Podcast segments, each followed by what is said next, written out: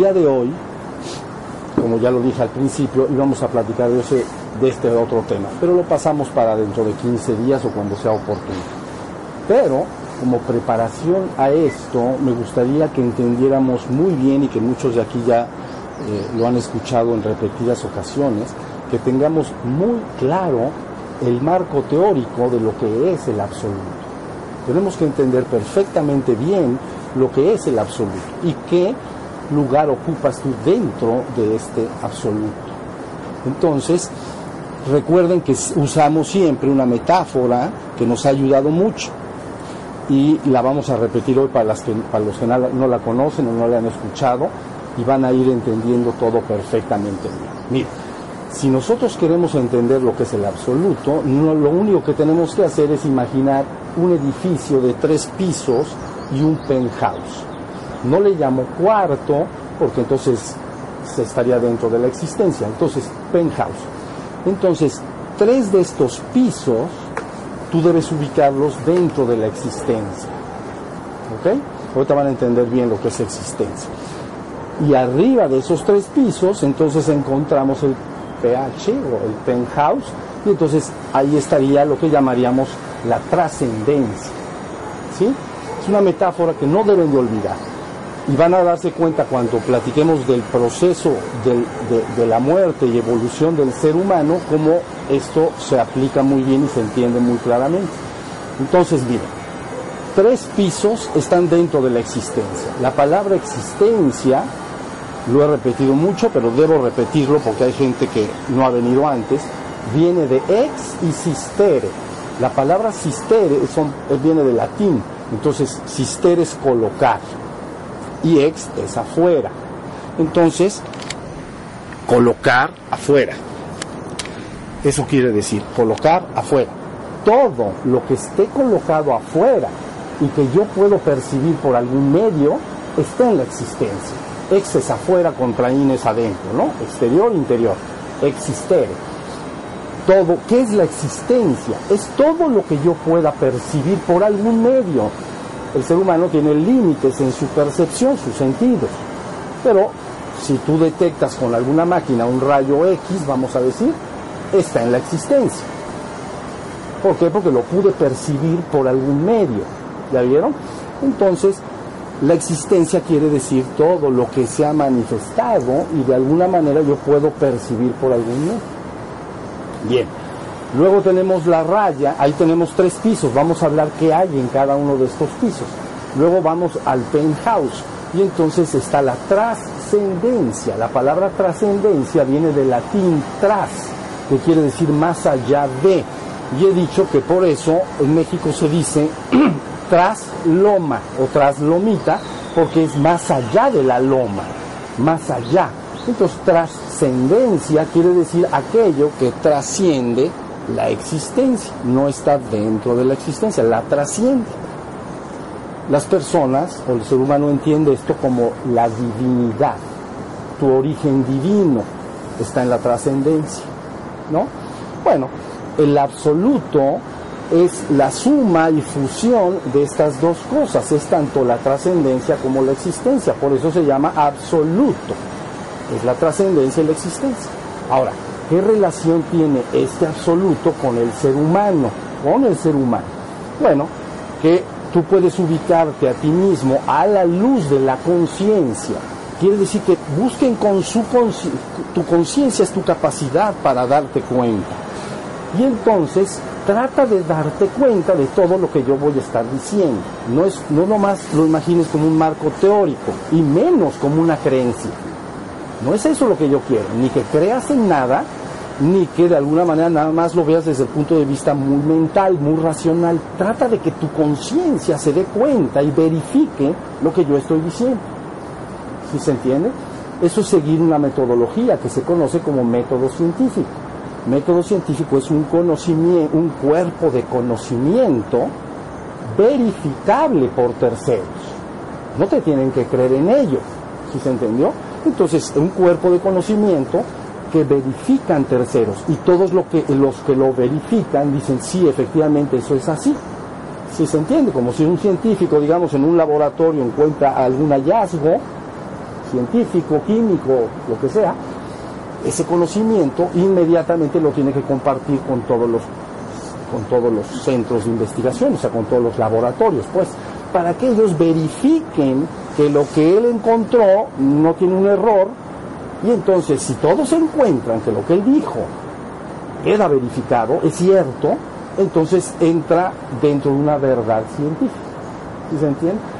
En el despertar de la conciencia o el despertar de tu conciencia espiritual, debes ser igualmente como un científico.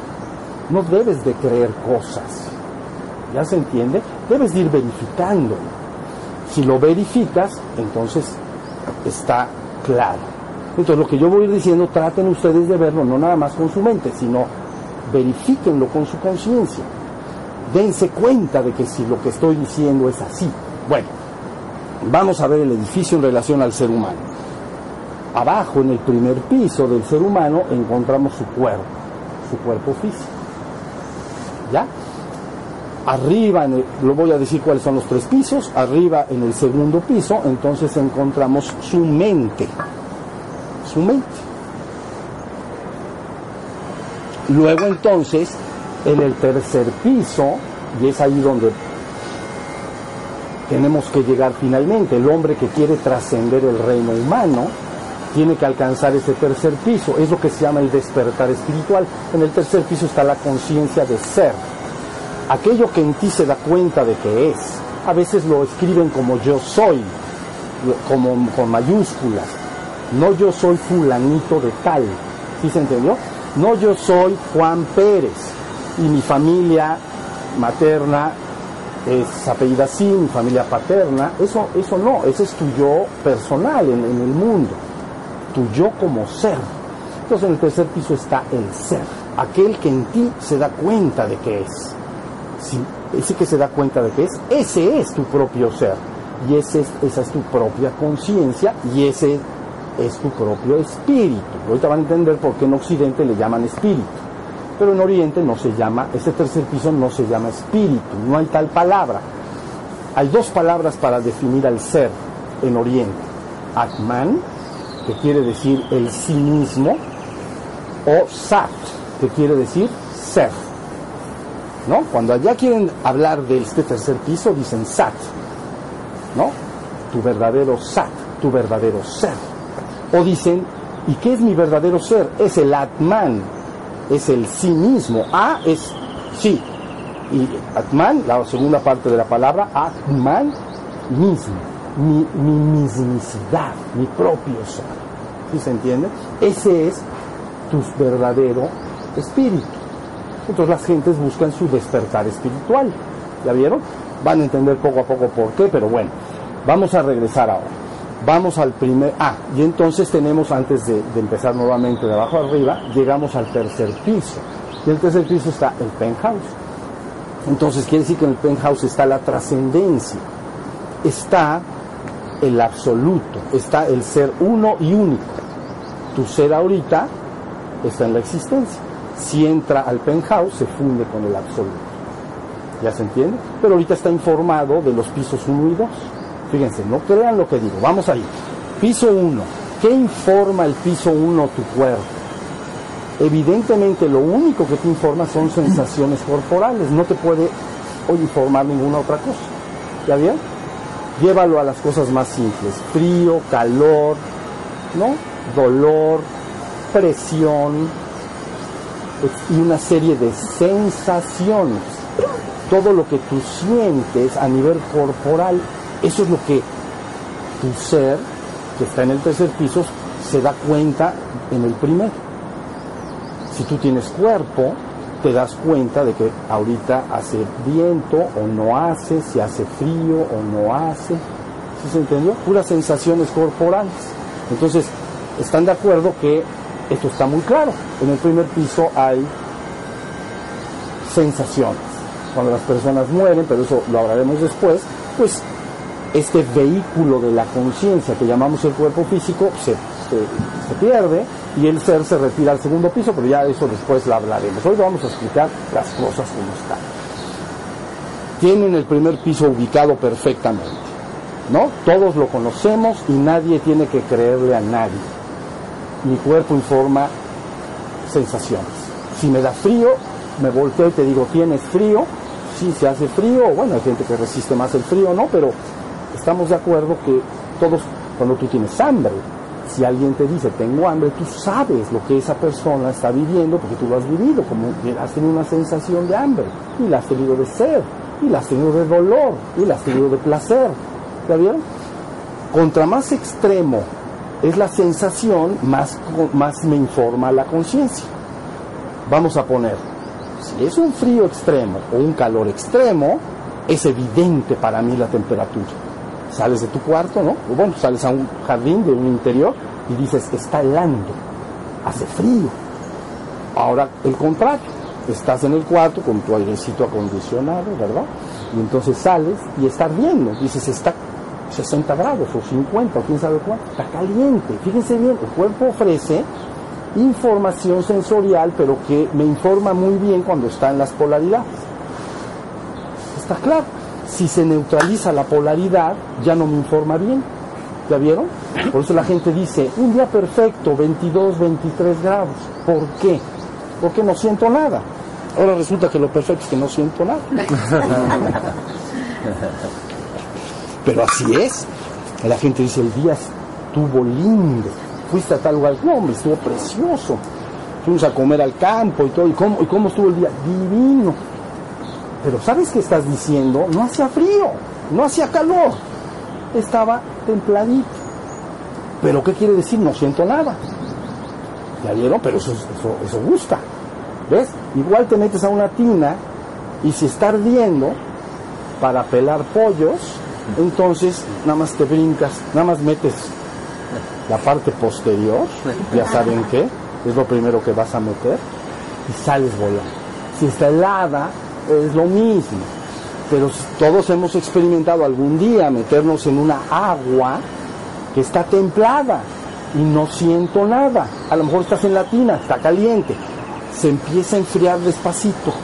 ¿Ya vieron? Y entonces se pone templadita. Ya no siento nada. Entonces, porque yo estoy buscando con mi conciencia. Mi conciencia es la facultad para darme cuenta.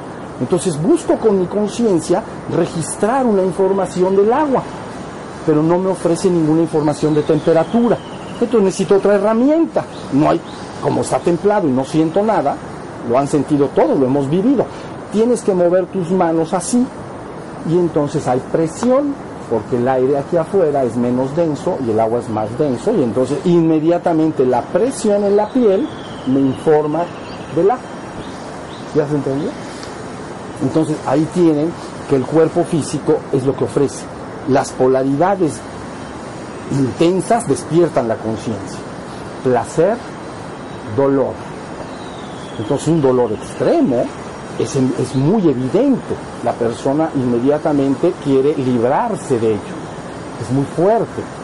¿Ya vieron?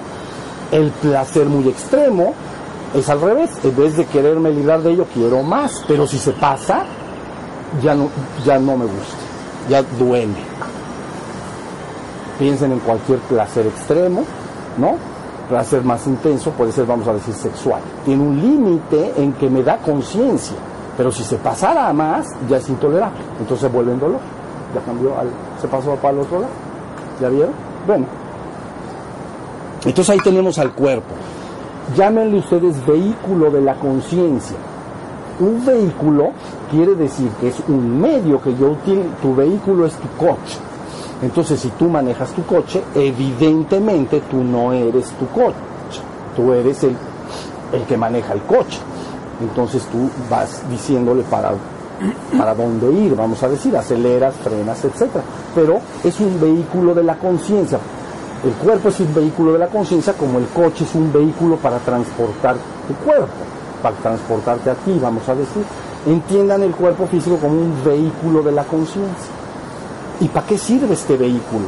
Para informarme de esta realidad del primer piso en la existencia. En la existencia, el primer piso o plano físico de la existencia, si no tienes este vehículo, perderías entonces el contacto con, con esta realidad física, porque no, no, no hay vehículo que te sirva. Se asemejaría mucho a un buzo de profundidad o a un astronauta de altas alturas, de grandes alturas, digamos, espaciales, necesitan un vehículo, necesitan un traje. Tanto el astronauta como el buzo de profundidad, ¿no? Necesitan un traje especial para poder estar ahí. O arriba o allá abajo en el mar. Si salgo, sale el buzo, se quita su traje y tan, y tan campante, ¿sí o no? Pero él, él sabe que no es el traje. Sí lo sabe, y lo sabe allá abajo. Cuando él está allá abajo, él sabe que él es él y que el traje es el traje.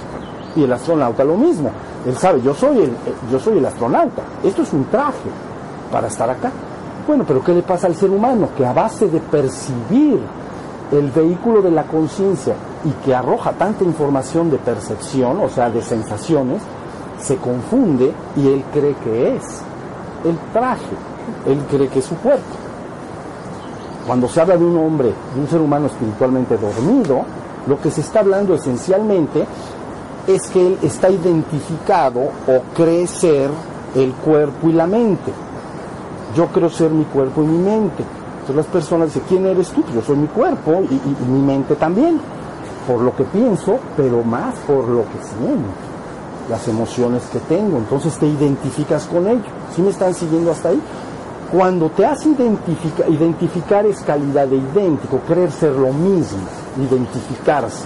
Entonces, si estás identificado con tu cuerpo y tu mente, crees ser tu cuerpo y tu mente. A lo mejor como una teoría te han dicho que está el alma o el espíritu, la divinidad y cosas por el estilo, pero para ti es simplemente lo que yo no quiero que intervenga en estas pláticas, un sistema de creencias. Ah, está el alma por allá, o está el, ¿no? el espíritu, pero ¿y cómo que es? Pues, pues, no sé bien, pero pues a mí me dicen que pues, ahí está, ya se entendió, pero es simplemente un sistema de creencias nada más.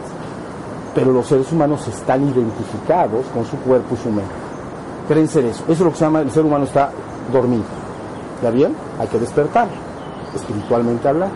Bueno, el primer piso evidentemente todos lo entendemos, el segundo todos lo entendemos también, porque estamos hablando que en el segundo piso está la mente. En la mente es todo el juego de la mente como proceso intelectivo que llaman, o sea, el razonamiento, la imaginación, la memoria, y también tienes que ubicar dentro de esa mente el mundo emocional que la persona vive, todo lo que, tus emociones, tus emociones de, que sientes y que experimentas todos los días. Si más o menos hasta ahí está, todos lo sabemos cuando estás pensando y cuando estás sintiendo. Nuevamente ahí pasa lo que comenté hace un tiempo, hace un momento. Los hombres se identifican con su mente. Entonces soy mi mente, soy lo que yo pienso. ¿Ya vieron? Entonces ahí tenemos al segundo piso, pero es otro vehículo de la conciencia. El piso 2 no es lo que eres, lo eres transitoriamente como transitoriamente eres este cuerpo, pero eso es transitorio. Pero estás buscando lo que trasciende la existencia. Lo que eres trasciende la existencia. Entonces ese es tu verdadero ser, que trascienda la existencia. Es lo que está buscando el ser humano. Algo que no esté sometido al nacimiento, la vida y la muerte, que no esté en ese proceso de lo impermanente. Eso es lo que el hombre busca, su trascendencia, algo eterno, pues. ¿Ya vieron? Bueno, pues tu mente, lo que tú llamas tu mente, o llamamos los seres humanos nuestra mente, ¿dónde se nutrió y dónde creció? Aquí en la Tierra. Entonces un vehículo es un vehículo a través del cual yo puedo crear ciertas realidades. La mente es la creadora de realidades, es la que crea las realidades. Entonces imagino mi vida de alguna manera, ¿sí? si la he logrado imaginar con mi mente creadora de realidades existenciales, entonces luego la puedo manifestar, ya sea en este mundo físico o en el piso 2, si pierdes el piso 1, eso no pasa, no, importa nada, lo, lo, construyes y creas en el piso 2. Entonces, pero eso hablaremos después, ¿sale?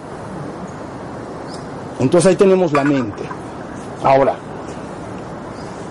luego si nos subimos al tercer piso, ahí es donde vamos a localizar al ser. Ahora, ¿qué es el ser? El ser es aquello que en ti se da cuenta de todo. Por lo tanto, no tienes que creer que tienes un ser. ¿Te diste cuenta de que estaba una sierra circular ahorita ya trabajando? No, era sierra, sí, sierra circular. ¿La oyeron? Bueno, está el pájaro este, pues. Ah, pues está otra vez. Bueno, ese que se da cuenta, ese es tu verdadero ser.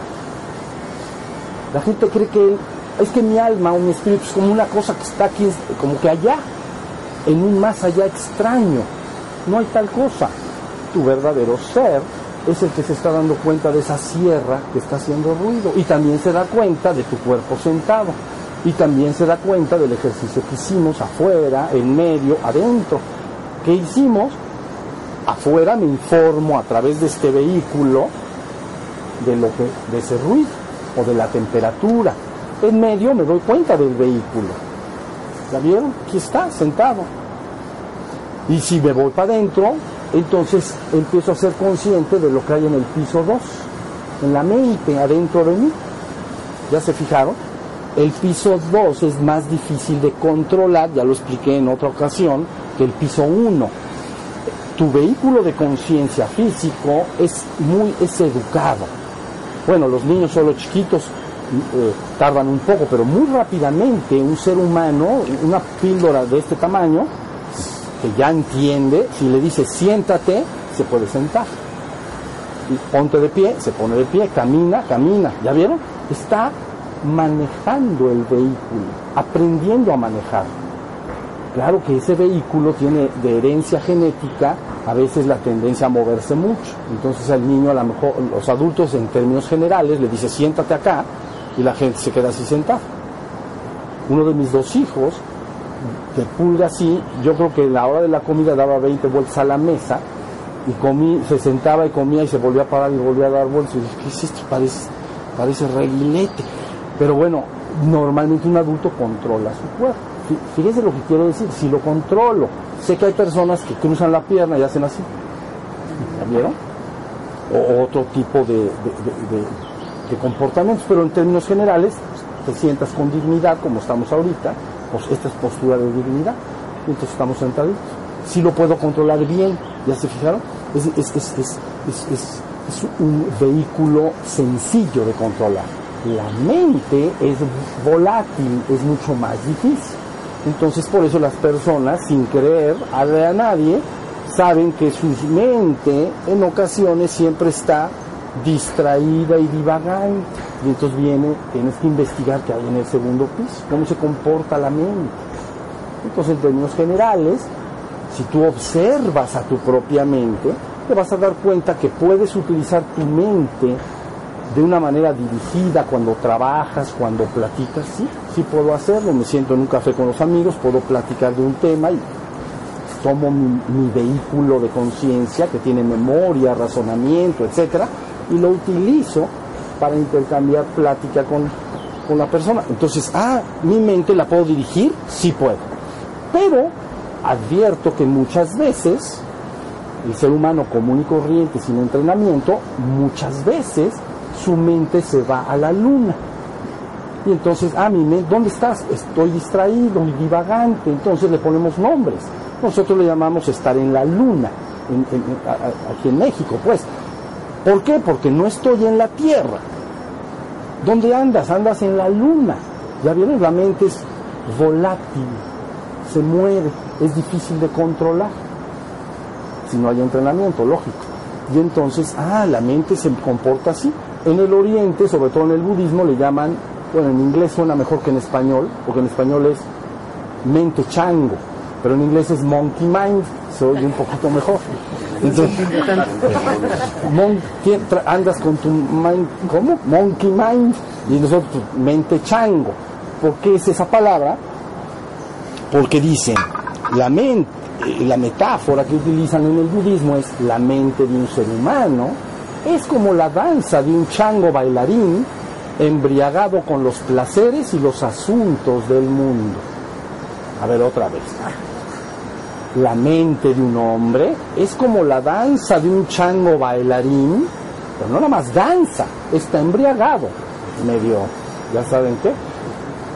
Embriagado con los placeres y los asuntos del mundo. ¿Qué, tengo que hacer mañana? Sí, no tengo que hacer, y, mi trabajo, y mis responsabilidades, y la educación de mis hijos, y con los asuntos del mundo y con los placeres, porque me dan cinco minutos y ya me imagino en quién sabe dónde, así en, un yate por ahí, en el, en el Pacífico. ¿Ya entendieron? La mente se está moviendo mucho. Esa es una realidad, todos lo tenemos que poder corroborar como seres humanos, sobre todo el ser humano sin entrenamiento. ¿El cuerpo lo domina? Normalmente sí. ¿La mente el hombre la domina? No. Por eso en el Bhagavad Gita, que es el libro más importante del hinduismo, hay una charla entre el avatar Krishna con su discípulo, que es un príncipe que se llama Arjuna. Y entonces, Krishna quiere decir negro y Arjuna quiere decir blanco. Entonces el príncipe blanco le dice al avatar negro, ¿no? Y entonces le dice, lo que tú me has enseñado y me pides lograr, controlar la mente, es un imposible. Porque es lo que le está enseñando el avatar Krishna al, al príncipe Arjuna, que tiene que controlar su mente como controla su cuerpo. Entonces él dice, eso resulta un imposible, la mente se está moviendo todo el tiempo. Y él le dice, bueno, calmado, tranquilo, con paciencia y práctica constante, se logrará. Eso es lo que le dice. Pero paciencia y práctica constante. El que no es paciente y no tiene práctica constante durante años, su mente será monkey mind. Entonces, o estar en la luna. Y pasará periodos de mente dirigida, así todos lo alternan los seres humanos, ¿no? Entre mente dirigida, si platico, si trabajo, si tengo que hacer algún plan, si quiero viajar, entonces escribo mi plan de viaje, mis vacaciones, eso está dirigido. Pero traten de ver si en su experiencia personal de repente la mente no se volatiliza y se, y se hace mente mariposa. Ah, otra mente mariposa. Entonces tres nombres ya tenemos. Monkey Mind, estar en la luna y mente mariposa. Eso se explica así así como la mariposa vuela de flor en flor sin detenerse jamás, el pensamiento de un ser humano vuela de tema en tema sin detenerse nunca. Estoy, hablando del ser humano común y corriente, ¿entienden? Sin ningún entrenamiento. Hasta ahí va, hasta ahí todos reconocemos esto como real y como, y como que es parte de la vida del ser humano. no hay que creer en nada más que en eso. No tengo que creerlo, es así. Bueno, lo verificas y entonces ya sabes, hay un piso 1 y hay un piso 2. Los seres humanos espiritualmente dormidos se mueven todo el tiempo entre el piso 1 y 2. Eso lo platicaré después, pero andan de las de acá, mire. Y entonces, de alguna manera, llega un momento en que el ser humano busca trascender el reino humano.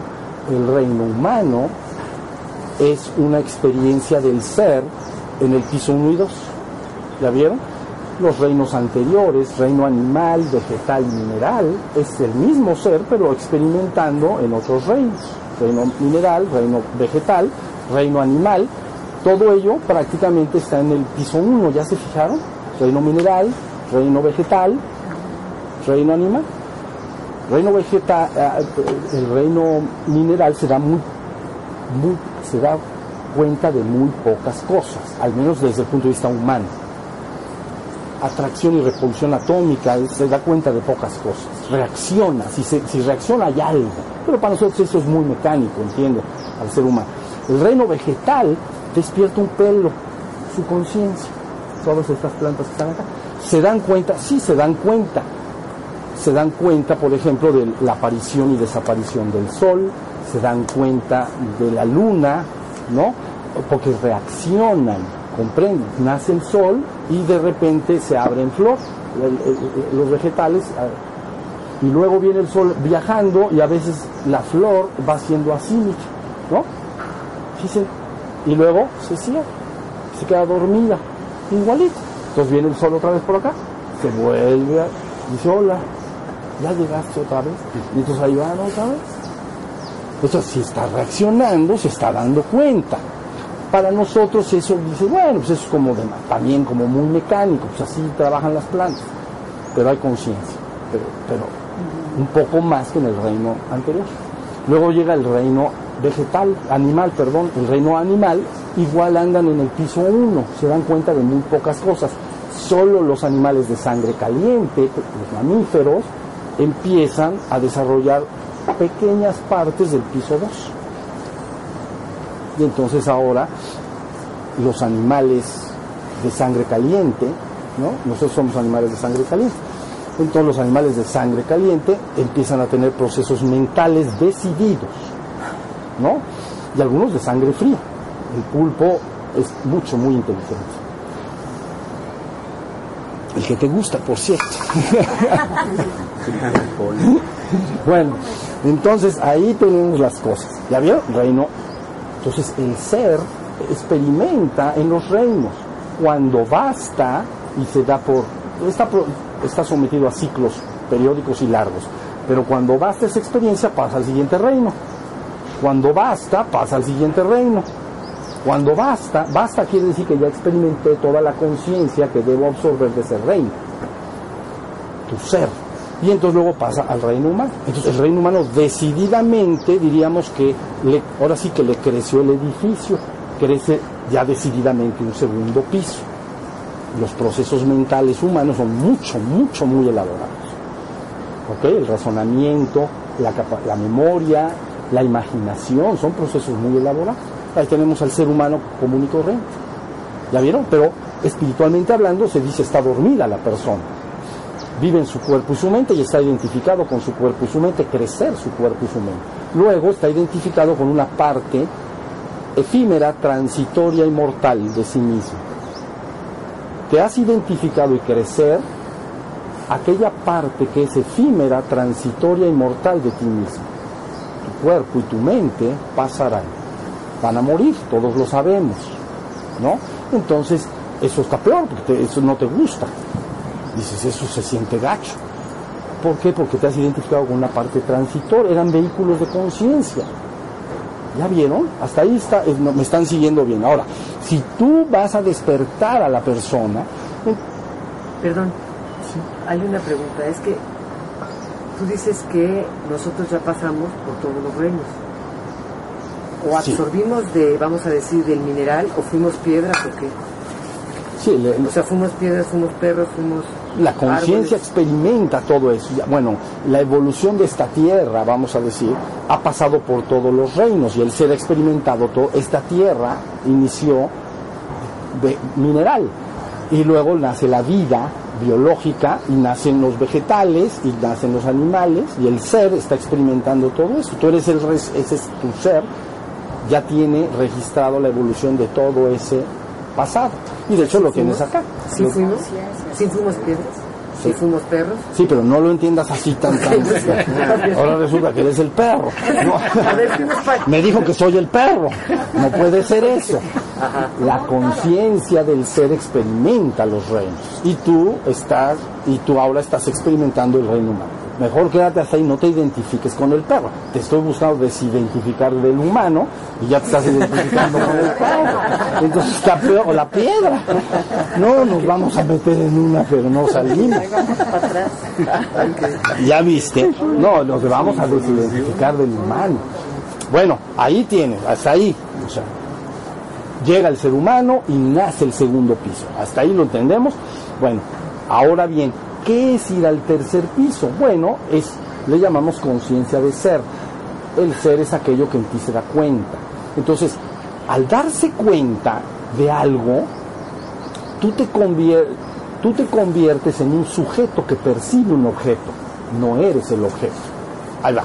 Si yo percibo un pájaro que vuela, yo soy el sujeto que percibe un objeto. Ahí va volando el pájaro Luego entonces, ¿con quién te identificas? ¿Con el sujeto o con el objeto? Te identificas con el sujeto. Yo soy el sujeto que me doy cuenta de que vuela el pájaro. Entonces, yo no soy el objeto percibido, soy el sujeto perceptor. Yo soy el que se da cuenta del pájaro que vuela. Eso está claro. Todos aquí, si ves un pájaro que vuela, no dices, ahí voy yo, volando. En el, en, en el penthouse eres todo, ¿eh? pero eso, eso es después. Eso está más adelante. Ahorita de momento tienes que recuperarte como ser en la existencia. ¿Qué es tu ser? Es conciencia que se da cuenta el que está nuevamente escuchando ese ruido que está haciendo el carpintero, ese ser que se da cuenta, esa conciencia, ese es tu verdadero ser. Ese es tu verdadero ser. Ahora, él es el, yo soy el sujeto, el sonido es un objeto. Entonces, ¿con quién me voy a identificar? Pues con el sujeto. Yo soy el sujeto que se da cuenta del sonido. Está muy fácil. Digo, recién despertando al ser. Ya después el ser se fusiona con todo, pero eso está más lejos. Ustedes váyanme siguiendo hasta acá. Ahora, de la misma manera que para ti no tiene ninguna dificultad darte cuenta que ese sonido no eres tú, que tú eres el sujeto que percibes este objeto y eres el sujeto que percibe el martilleo del otro lado, ese, entonces haces lo mismo con tu cuerpo. Cuando tú estás atento de tu cuerpo, lo percibo como un objeto. Yo soy el sujeto que se da cuenta del objeto. Se te hace muy fácil hacerlo con terceros. Es decir, veo el cuerpo de alguien y dices, ah, no, yo soy yo y él es el que está ahí sentado. Está fácil. Pero luego eso lo llevas a tu propio cuerpo. Puedes percibir tu cuerpo. Sí, sí, me doy, percibir es el acto de aprender, darse cuenta de. Sí, me doy cuenta de que el cuerpo, ¿cómo está? Está sentado. Sienten la gravedad un poco sobre el piso, ¿ya bien? Sí, entonces, contra más estás atento de tu cuerpo, tú te empiezas a identificar con el sujeto que es tu propio ser y el cuerpo empiezas a concebirlo y entenderlo como un vehículo de la conciencia. Entonces tú te empiezas a identificar con el ser que eres. ¿Ya vieron? Por eso son todas las prácticas de meditación. Todas las prácticas de meditación lo que esencialmente están buscando es que la persona esté en conciencia de ser, que se esté dando cuenta. ¿No? En la práctica del Zen japonés nada más hay dos prácticas. Son austeros, ya vieron, ellos nada de barroco. Ellos poquito. Entonces, atención a la respiración, su, su, se llama, y atención al cuerpo sentado, no tienen otra práctica. Atención. ¿Por, qué? Porque el que está atento, ese es el ser que estás buscando. Ese es tu propio, ya lo eres. Pero la gente piensa que su mente y sus emociones y su cuerpo. Tienes que recuperarte y darte cuenta que tú eres el ser que está en el tercer piso y me doy cuenta de lo que hay en el primero y me doy cuenta de lo que hay en el segundo. Y, lo soy, bueno, sí lo soy transitoriamente. Este cuerpo es mío, no tuyo. Transitoriamente soy este cuerpo. Transitoriamente tengo una mente, donde tengo mi memoria y mis recuerdos y ¿no? mis pensamientos, lo que, y lo que también siento en relación a las cosas, mis emociones. Pero yo siempre soy el que se da cuenta de, entonces tú eres el sujeto tú empiezas a trabajar dándote cuenta del cuerpo, por eso hay todas las prácticas de atención al cuerpo. Estate atento mientras caminas, estate atento mientras te bañas, estate atento mientras te vistes, estate atento mientras comes, mientras te sientas, mientras estás de pie. ¿Por qué? Porque estás recuperando el ser que se da cuenta de. ¿Ya vieron? Luego aplicas lo mismo a tu propia mente. Entonces, ¿Qué quiere decir esto? Que cuando aparecen en mí ciertas emociones o a veces aparecen pensamientos, yo debo observarlos. Yo soy el testigo que observa. Si en un momento dado sucede algo y me da, por ejemplo, pena o miedo o pena, me da vergüenza, ¿no? Entro a un lugar y hay gente y me da pena, me pongo rojo, entonces yo soy el sujeto que se da cuenta de que hay pena.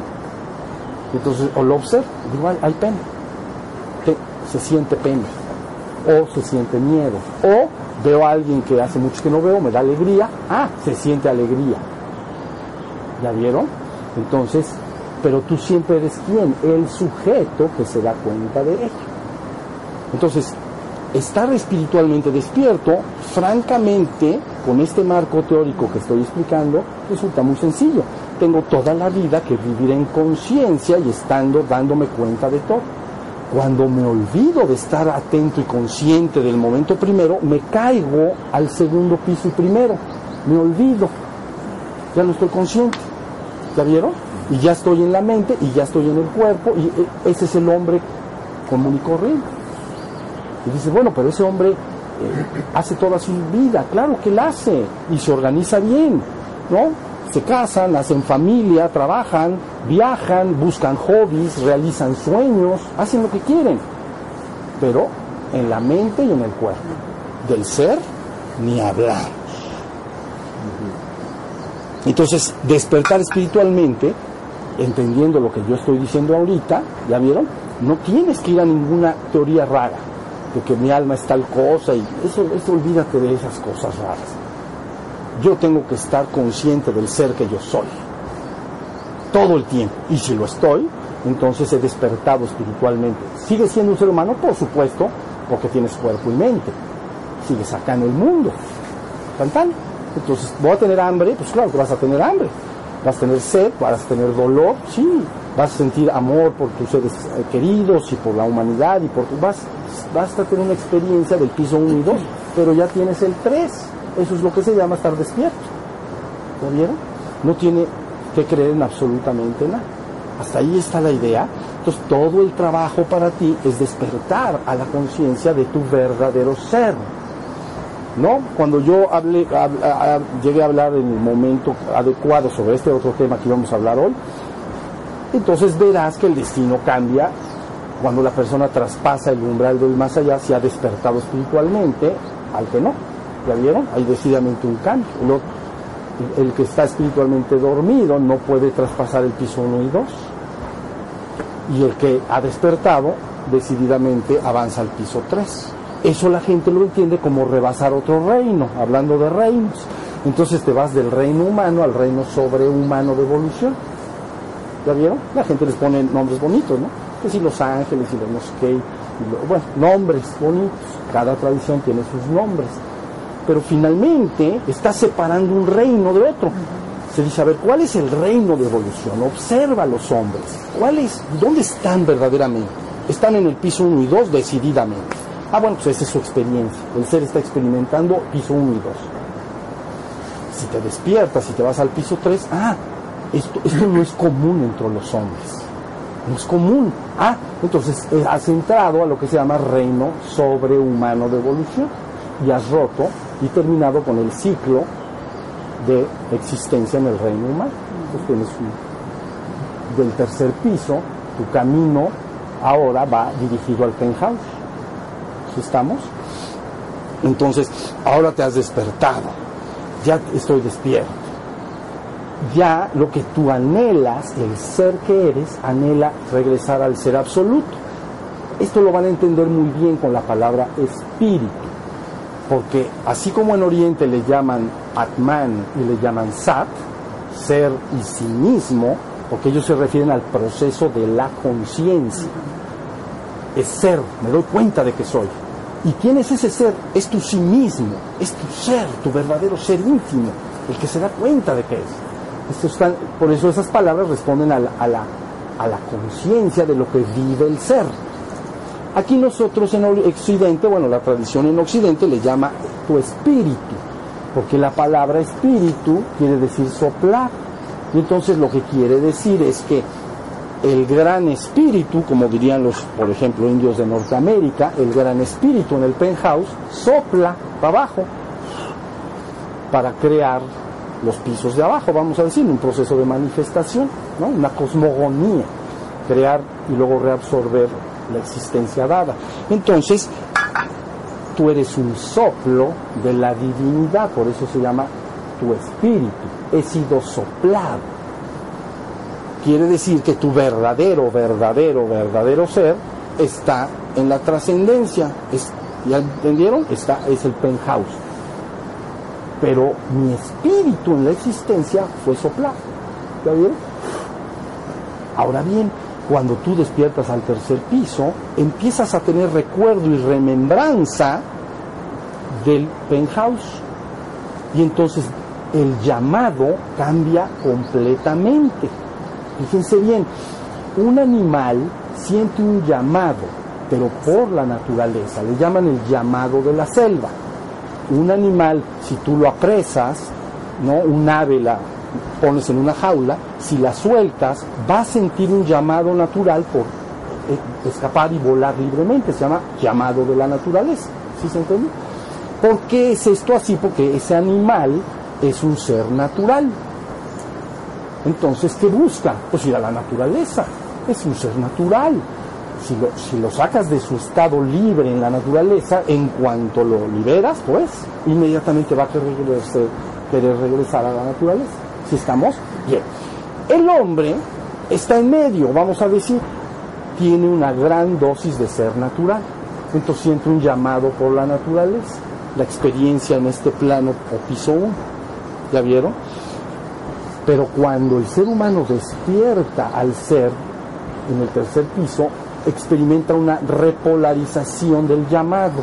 Entonces empieza a sentir un anhelo, el ser que tú eres, cuando ha despertado, el llamado es hacia el penthouse, hacia el absoluto, hacia la divinidad. Es un llamado natural, ¿ya viste? Y entonces el ser humano es como un sándwich entre el reino animal y el reino sobrehumano. Todos en el reino sobrehumano están buscando, tienen un llamado para ir al penthouse. Todos los que están en el tercer piso quieren ir al penthouse. Es el llamado natural, ni se tienen que esforzar. ¿Ya vieron? Y el ser humano, entonces, es un sándwich, porque tiene en sí mismo muchas, mucho incorporado de los reinos anteriores y del reino animal también, entonces siente un llamado por el mundo natural, ¿no? la experiencia en el plano físico, el placer, la comida, todo el placer de los sentidos, ¿ya vieron? Es un llamado. Pero si se despierta su ser, él siente el llamado por el penthouse. Entonces eres el sándwich, ¿ya vieron? Pero si te despiertas y te vas al tercer piso, número uno, terminas el ciclo de se le llama necesidad y sufrimiento. Es un ciclo doloroso y porque el reino, los reinos anteriores pueden experimentar dolor, sobre todo el reino animal, pero no experimentan sufrimiento. ¿Ya vieron? El dolor es una experiencia del piso 1, como un dolor de muelas, pero en el piso 2 experimenta sufrimiento psicológico. Si se te muere un ser amado, ¿no? Vas a experimentar la tristeza, la separación, entonces, el ser humano es una experiencia dura porque no solo experimenta dolor, sino también experimenta sufrimiento. El, dolor es físico y el sufrimiento es psicológico, es del piso 1 y 2. ¿Ya vieron? Entonces es una, es una experiencia dura, difícil, dolorosa. Menciona que la persona cuando despierta, por ejemplo, el, el ejemplo de hace un rato, que veía que era feliz, se daba cuenta que era feliz, pero entonces mm, solamente debe de ver soy feliz, pero no sentir que soy feliz. No. O sea, el, porque el sentimiento es el del piso 2, entonces es como no sentir, solo darse cuenta. Exacto. No, sí, muy bien, esa es una importante pregunta. Mira, cuando tú despiertas puedes advertir y darte cuenta que en el piso 2 te das cuenta de muchas cosas de sentires emocionales, de lo que estás diciendo, y también de pensamientos y recuerdos, imágenes, etc. Pero cuando la persona despierta al piso 3, lo que empieza a advertir es que en el piso 3 hay unos atributos naturales del ser.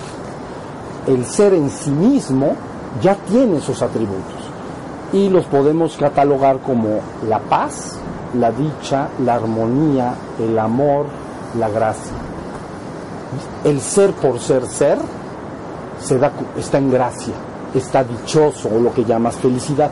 A veces se distingue la dicha y la gracia, ananda como dicha, se distingue de felicidad, en el sentido de que la felicidad la gente normalmente lo relaciona con objetos externos a sí mismo. Por ejemplo, compro un billete de lotería, me saco la lotería, estoy feliz estoy feliz porque me saqué la lotería. Entonces a veces la gente entiende, soy feliz por objetos externos, ¿me entienden? O, me, pude comprar un, coche porque hice un buen trabajo y gané dinero y me compro, estoy feliz con mi coche. ¿Ya se entendió? Pero la felicidad tiene la cualidad de que así como se tiene, se puede se pierde. Porque estoy contento y feliz por mi coche, pero pues, una semana. O voy a estar feliz toda la vida lo veo y me estoy tirando al suelo y me revuelco. Estoy feliz con el coche.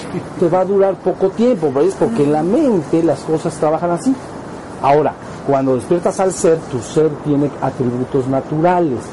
Y esos atributos naturales es que tu ser a fuerza los tiene que experimentar. Y es ahí donde se separa la palabra felicidad de gracia. Ananda le llaman en la India, ¿no? Ananda, el ser está agraciado en sí mismo, está en gracia, está dichoso, perdón, Ananda es dicha, está dichoso. ¿Por qué? ¿Por algún objeto externo? No, por el ser que soy. ¿Estás en paz? Estoy, en, estoy siempre en paz, el ser está en paz siempre, no puede dejar de estar en paz. El que está preocupado es tu mente. Cuando tú te preocupas por algún asunto de tu vida personal o tu vida familiar, ¿no? Tus problemas en la vida, esas preocupaciones no las está teniendo el ser, las está teniendo la mente. ¿Ya vieron? Me preocupo porque mi hijo va mal en los estudios y va a reprobar y es un vago y no quiere estudiar. ¿Ves? ¿Dónde estás preocupado? En tu mente. Tu ser no está, nunca está preocupado. ¿Ya viste? Entonces, por eso, esta pregunta que haces es muy importante, porque cuando la persona despierta al tercer piso, se le regala de manera con, se llama substancial, consubstancial. No se puede separar el ser de la paz, la gracia, la armonía, el amor. ¿Ya vieron? No es el amor del tercer piso. El amor del tercer, del segundo, perdón. No es el amor del segundo piso. En el segundo piso el amor es condicional. Te amo mientras te comportas de cierta manera. Pero donde cambies tu comportamiento, te voy a odiar como perro. Entonces, ¿ya vieron?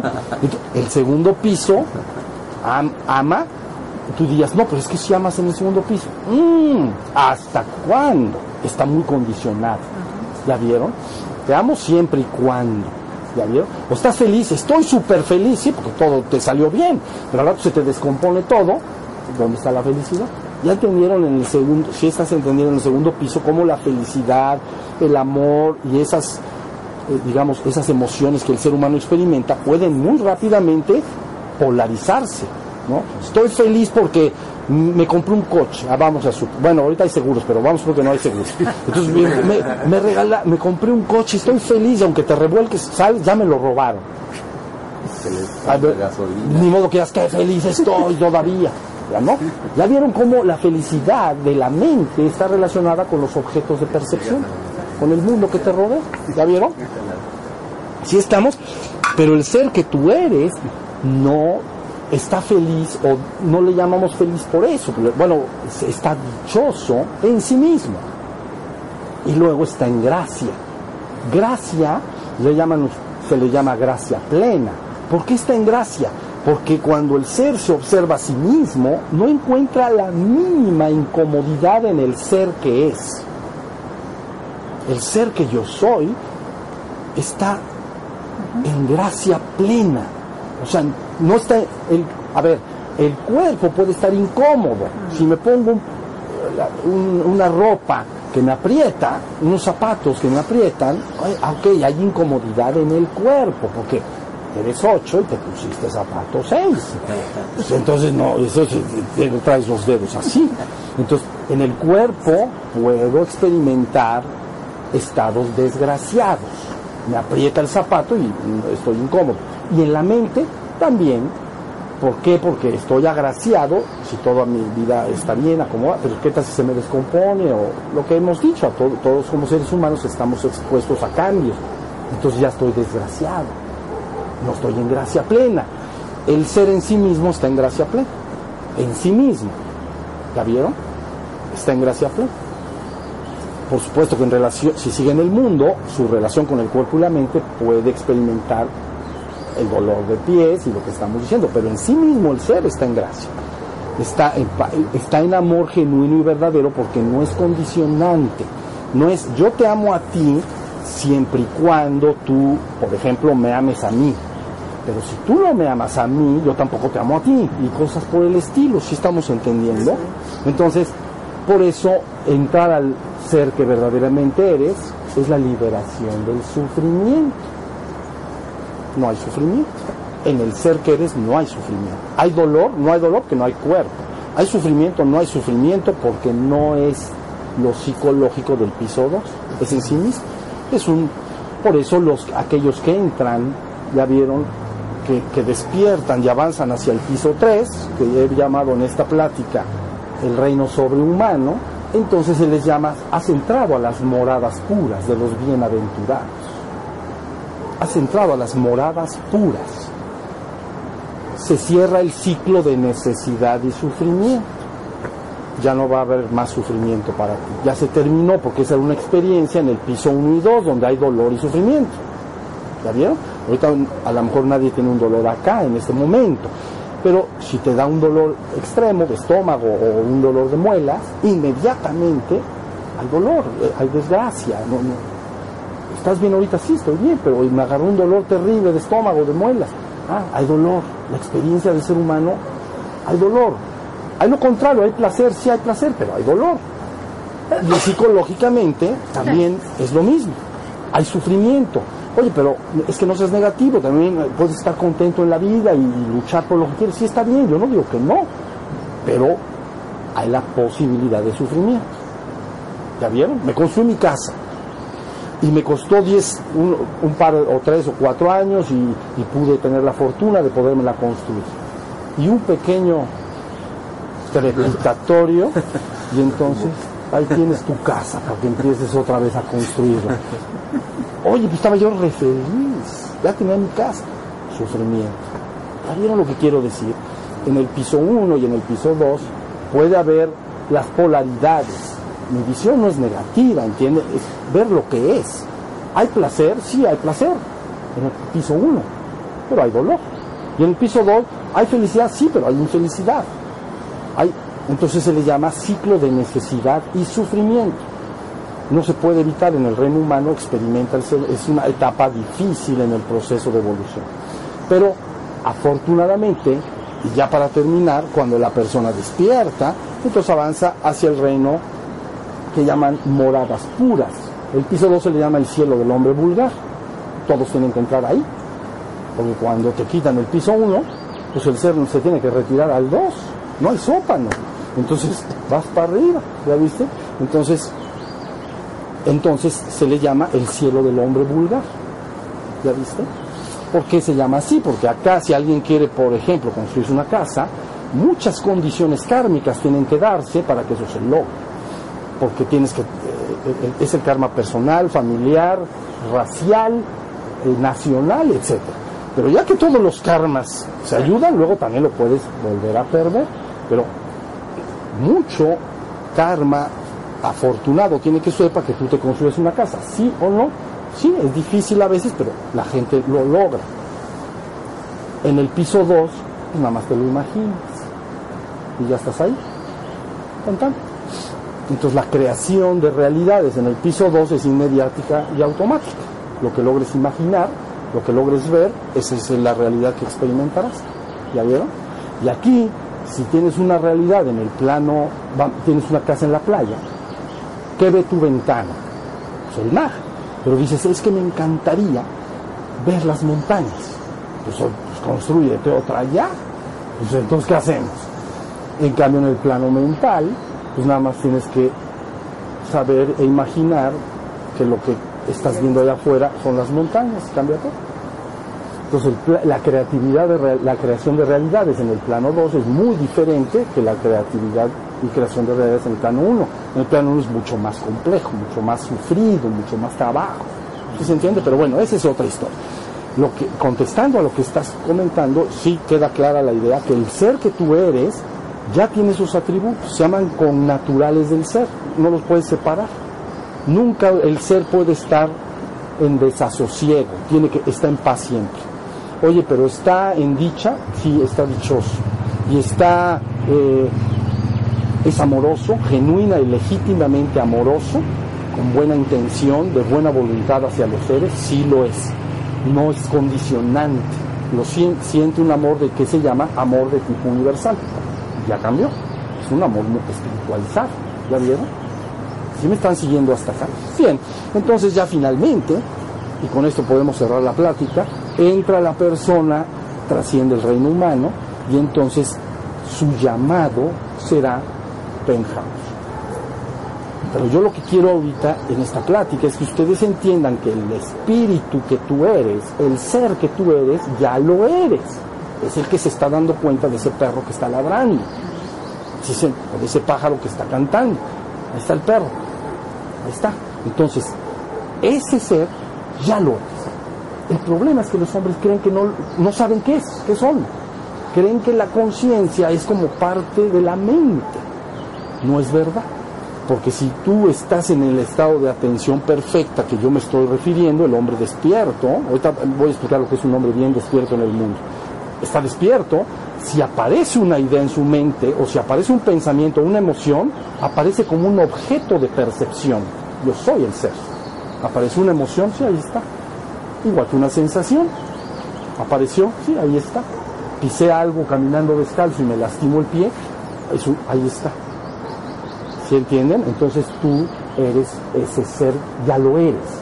Pero ese ser quiere regresar naturalmente al penthouse. Y la única imagen que conviene, en este caso, es que el ser en el penthouse fuera un océano y tú eres una gota del océano en la existencia. Entonces, cuando esa gota se reconoce como agua del océano, quiere regresar al océano y el llamado es por el océano. Ahora, ¿qué va a pasar? Que cuando esa gota se mete al océano, va, va y la gota se convierte en el océano. Yo no he visto gotitas nadando en el océano nunca. Eres el uno y único ser que es, fue y será. No hay otro más que lo que tú eres. Tú eres el uno y único ser que es y existe. Eres el uno ese sí es uno con todo, pero eso, eso es al llegar ahí, te conviertes en uno con todo. Soy la trascendencia y soy toda, soy toda la existencia. Diríamos, cada brisna de agua, cada canto de un pájaro, cada risa de un niño está pleno del Señor. Todo lo que está en la existencia es el Señor plenamente. No hay más que el Señor. Eso es lo que vas a vivir en el penthouse. Te sabrás el uno y único, siendo uno con todo. Y que cada punto ahí en la existencia no es una parte del absoluto, es la totalidad del absoluto. Si tú ves a un pájaro, ese pájaro es todo el absoluto. Ya no hay la ilusión de los sentidos. Ven, en Oriente le llaman esto así, la ilusión de los sentidos, maya. ¿No? El ser humano vive bajo la ilusión de los sentidos. Entonces veo el pájaro, mi mente dice yo, yo, pájaro, pájaro, entonces yo no soy el pájaro, entonces, ah, es que entonces todo está separado, ¿no? Yo estoy separado de estos cuerpos que están acá sentados y también de los pájaros que cantan y de las plantas que me rodean. Entonces, la experiencia que el ser humano tiene es de separación de todo. Está bastante piña, como dicen por ahí. Entonces, entonces ¿Cuál es la cuestión? Que cuando entras al penthouse eres todo y el todo en todo. Es una experiencia inefable. Cuando se dice inefable quiere decir que no puede transmitirse en palabras, solo se te la tienes que vivir, solo se te puede señalar cómo acercarte a esa vivencia. Pero tú dices, la tendré, la tienes que tener por fuerza porque tú eres eso. La tendrás tarde o temprano porque tú eres eso. ¿Ya vieron? Oye, y si no la logro, tampoco pasa nada, porque ya lo eres, de todas maneras. Nada más no sabes que lo eres, pero ya lo eres. La, la, llegaré a reconocer?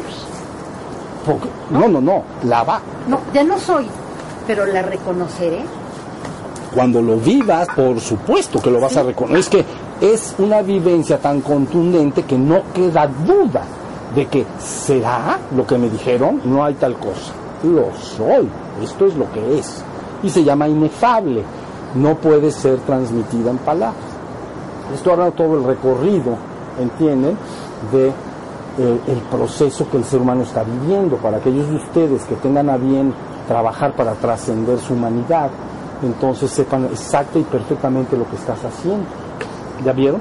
Porque no hay peor y, y, cuestión más dolorosa que ver a buscadores espirituales por todo el mundo que francamente empiezan a los 15 años como buscadores espirituales y después de los 100.000 cursos, a los 60 siguen como buscadores espirituales.